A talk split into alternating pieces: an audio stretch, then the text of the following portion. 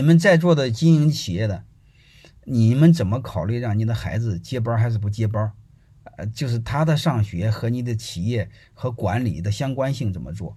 好吧，我们首先经营企业有一个本质啊，我们经营企业最好的是不要依赖于人，而依赖于系统。啥意思呢？你们有没有发现一个现象？我们看国外的公司。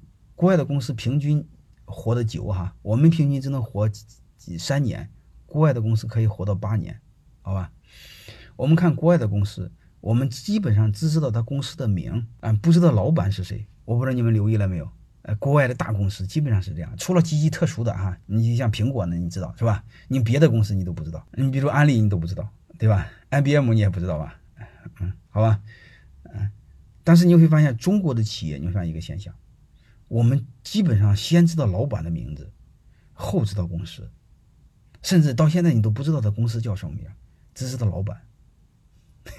能听明白背后的逻辑吗？但是我想，国外的公司活得久，你告诉我为什么？经营老做老对老板来说，首先经营企业一定有一个终极目标，就是干掉老板，就是作为老板本人干掉老板。说白了就啥意思呢？一定要让咱这家企业离开你。它还继续运行，而且还发展的很好，一定要这样做啊！啊，IBM 被联想收购了，你们了解的都都都不对哈。我们不要看表面，我不再一再说不要看表面。只是 IBM 的 PC 被联想收购了，就是 IBM 最烂的一个部门卖给联想了。IBM 现在发展的依然很好，但联想现在不大行了，好吧？我们不要不要看问题的表象。就是不要被忽悠啊！一定要分析，那是 IBM 做的最好的一个买卖，就是很不值钱的一个烂摊子被买了，就是很不看好的你们。IBM 现在做的非常好，好吧？所以我们接着来说，就是我现在谈一个经营企业的一个终极目标，就是一定要让你离开这家企业还能做得更好。就是老板的任务是干什么？就是首先干掉老板。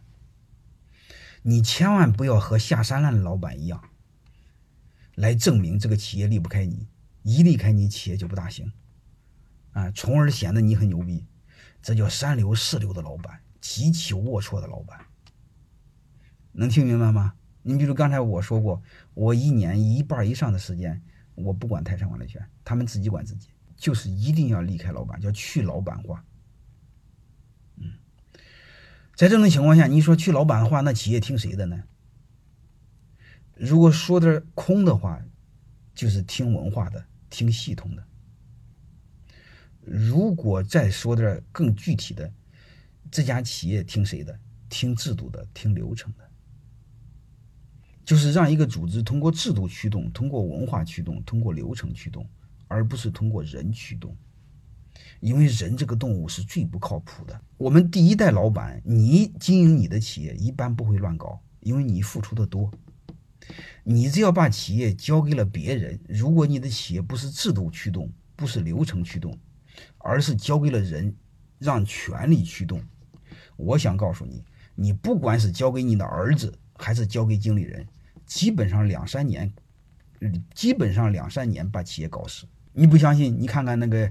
山西呢？有山西的吗？就是煤矿的那个山西，那个新海集团，一百五十个亿，他那个儿子三年给他搞死，是这回事吧？因为为这个事，我专门写过了一篇著名的文章，你们从网能搜到的，就是家族传承背后的人性分析，能明白了吗？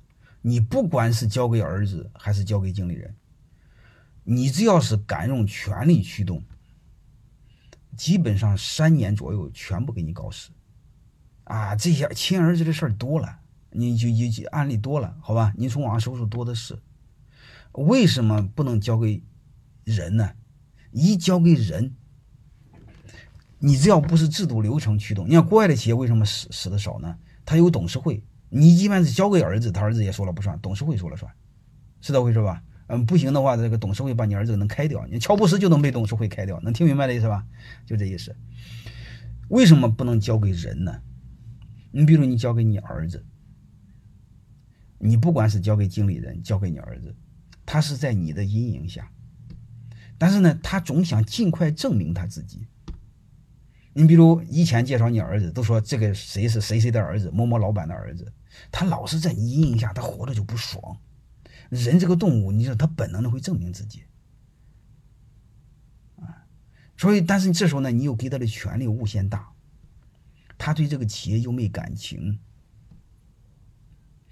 而且这个企业是你的，不是他的，就说白了，你付出的多，他没付出，他又想特想急于证明自己，所以他的决策就会冒进，他的决策会冒进，他承担的风险又小。基本上三年都搞死，能听明白这个逻辑吧？所以你们经营企业一定要明白，不是交给人，人这个动物非常不靠谱，就是人性比我们想的可怕的多了。